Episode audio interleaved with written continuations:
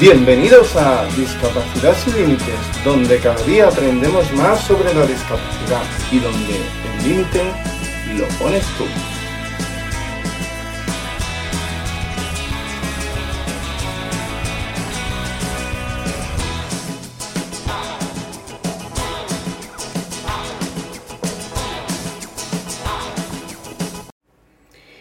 Bienvenidos a otro episodio más. Eh, hoy vamos a hablar sobre la parálisis cerebral. Y vamos a hacerlo hoy, jueves 6 de octubre, porque es el Día Mundial de la Parálisis Cerebral. Eh, primero, también compartir con vosotros un documental que lo ha hecho la Confederación Española de Asociaciones de Atención a las Personas con Parálisis, que se llama ASPACE básicamente, aunque pone eh, que es pues la, la, la, Confederación de Personas con Parálisis, eh, básicamente tratan la parálisis cerebral.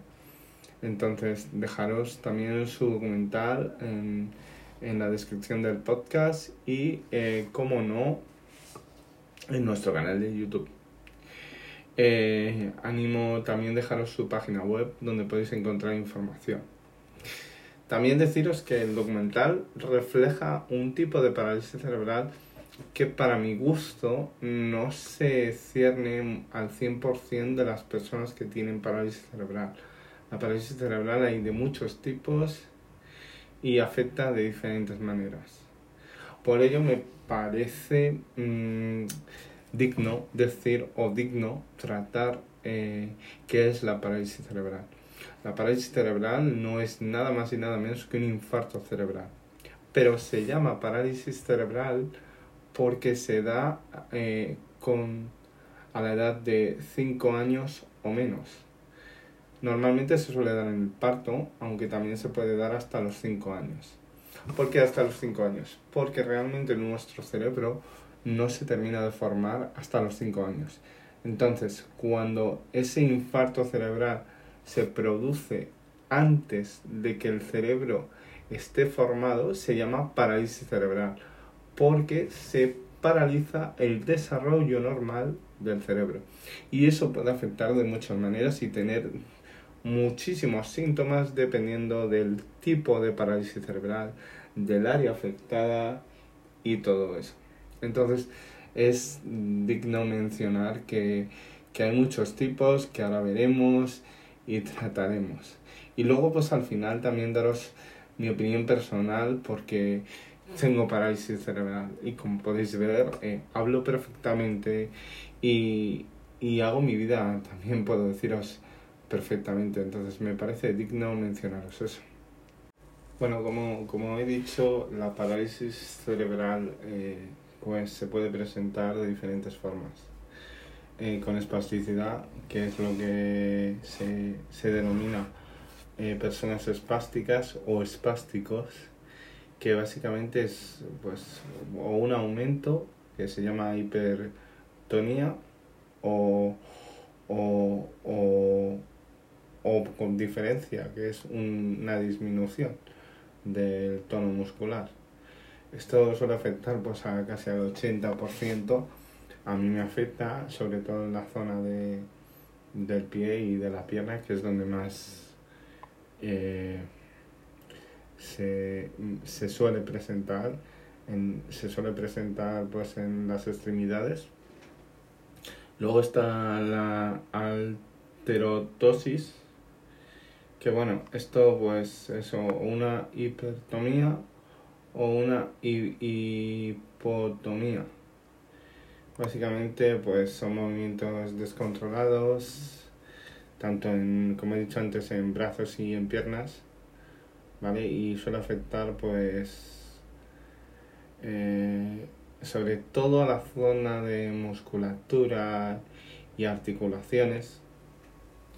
También en algunos casos raros, pues se puede dar en la cara, en la lengua, estrés emocional, eh, movimientos eh, musculares, en el habla, Luego está la ataxia, que es el sentido eh, defectuoso de la marcha, es decir, el movimiento a la hora de andar. Y luego pues, suele ser un, un mixto también de, de, todo lo anterior, de la espasticidad, de la aterotosis, de la ataxia y, bueno, combinarse entre sí. Eh, también según el, el tono está el isotono, que es el tono muscular normal, ¿vale? El aumento de tono muscular que se llama hipertónico. El hipotónico es el tono muscular eh, disminuido y luego está el variable, que es una mezcla de, de las tres porque puede afectar a varias partes del cuerpo también.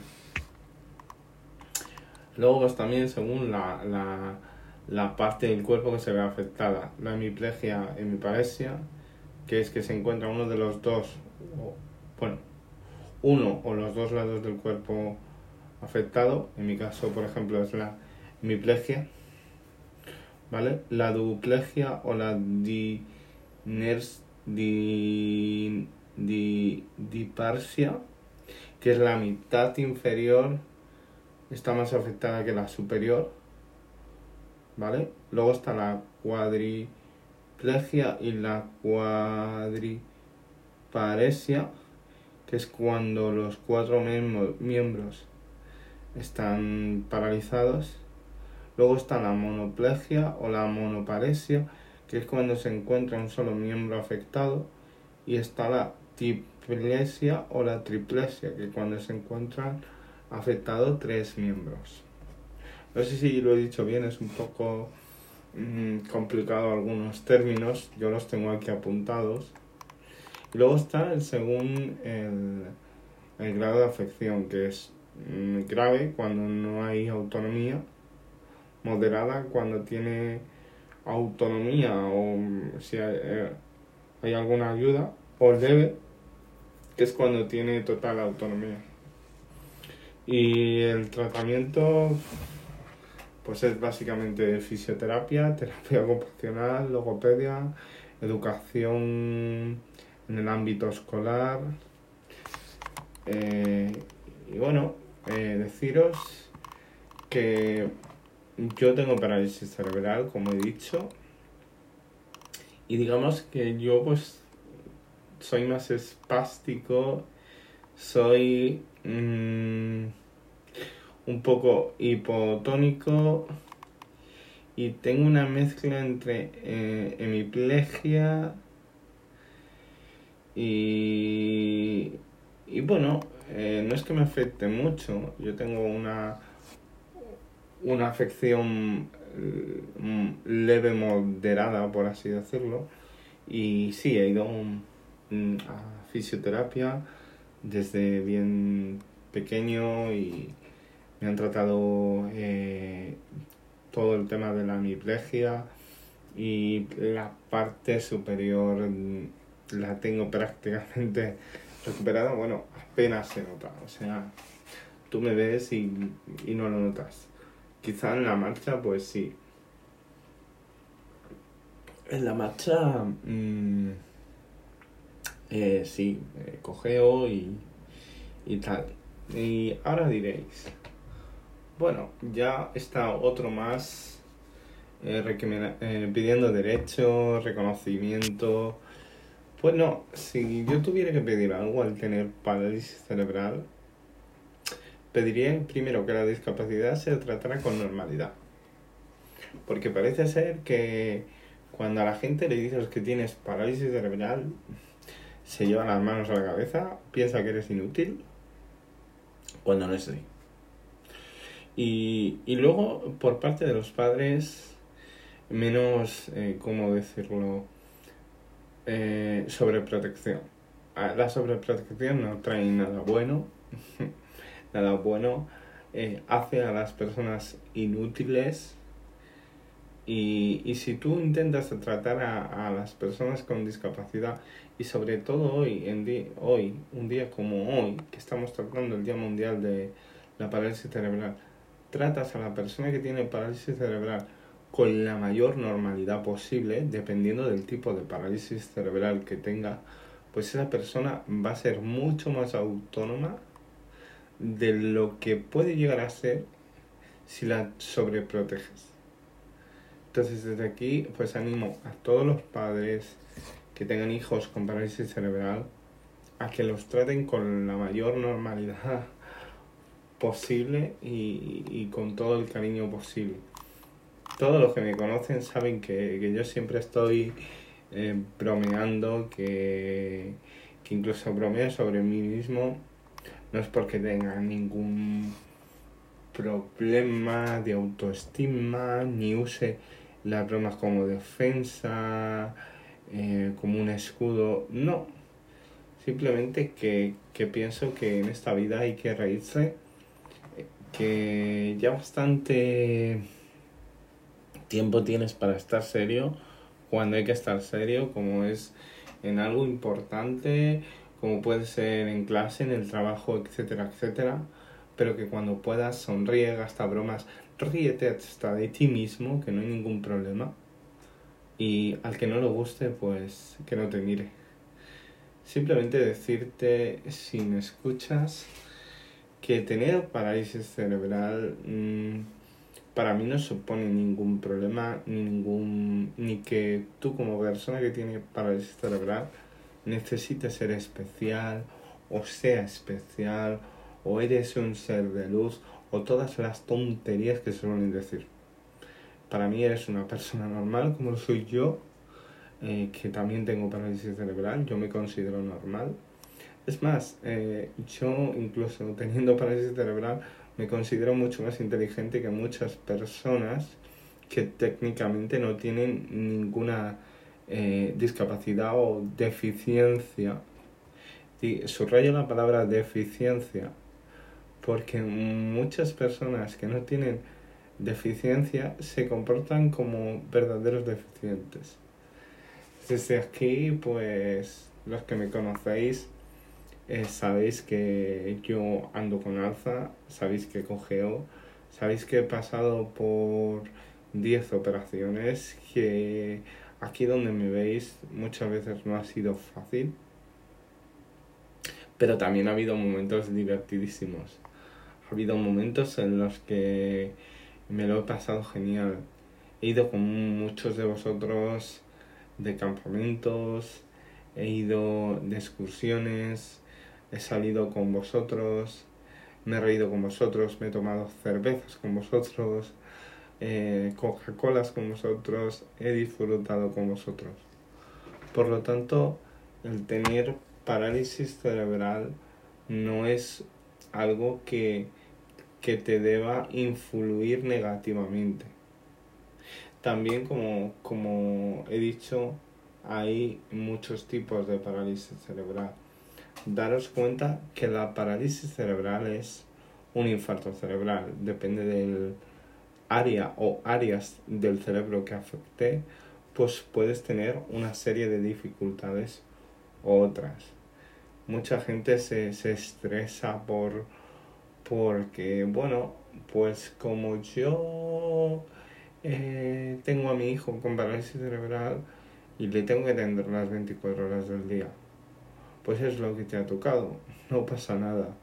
Sonríe, sonríe porque a tu hijo se lo vas a transmitir y aunque pienses que él no es consciente porque no puede hablar o no puede moverse, te digo yo que, que a lo mejor se entera más de lo que tú crees. A lo mejor es más consciente de lo que tú crees. Y, y luego eh, también el, aceptar que tu, que tu hijo tiene parálisis cerebral. Eso es súper importante. Eh, para mí es una pasada. Yo conozco a, a, dos padres que para mí son una pasada. Se llaman, bueno, no sé si lo voy a poder decir, aunque le voy a pasar el podcast a ellos, Andy y, Lizzie, que bueno, eh, son una pasada porque su hija que por cierto, Judith, eres una pasada, ya eh, te lo he dicho, puedes contar conmigo para lo que quieras. Eh, me encanta porque tratan a su hija con una normalidad que, que es impactante y, y, me gusta que lo hagan así. Porque a mí me muestran que realmente el tener parálisis cerebral no influye que su hija pueda eh, relacionarse de forma normal. Eh, a ver, la parálisis cerebral que tiene Judith, pues es un poco menos, o sea, es más leve que la mía. Eh, por lo menos aparentemente, aunque luego ella tendrá sus cosas, yo no digo que no y, y tendrá que luchar día a día. Que por cierto, sabes que te animo desde aquí muchísimo y, y te animo a que sigas. Y luego también pues eh, Sonia, que bueno, Sonia tiene parálisis cerebral también, ella está en silla de ruedas. Desde aquí mm, te mando un abrazo, sabes que, que bueno, que la vida a veces no es fácil, que debes de aprender a no ahogarte en un vaso de agua, que te lo he dicho. Entonces desde aquí te mando un abrazo muy fuerte. Y luego deciros que, que no es solo un día en el que se reconozca que, que tenemos parálisis cerebral, sino que tú como persona que tienes parálisis cerebral, yo como persona que tengo parálisis cerebral y te estoy hablando, tienes que aprender a vivir con tu parálisis cerebral. No te, no te encierres en tus limitaciones, porque seguramente como persona que tiene parálisis cerebral, vas a tener muchas menos limitaciones de las que tú te crees. Eh, vale, sí, ahora me dirán los que me escuchen y tengan hijos con parálisis cerebral severa, es que tú no sabes lo que es atender a mi hijo con parálisis cerebral, que tiene, que bueno, que a él le cuesta mucho, que él no se desenvuelve. Vuelvo a decirte, es lo que te ha tocado y tu hijo es capaz de enterarse de todo seguramente. Por lo tanto, que por amor a tu hijo o a tu hija o a tu madre, eh, tú vas a, estar ahí.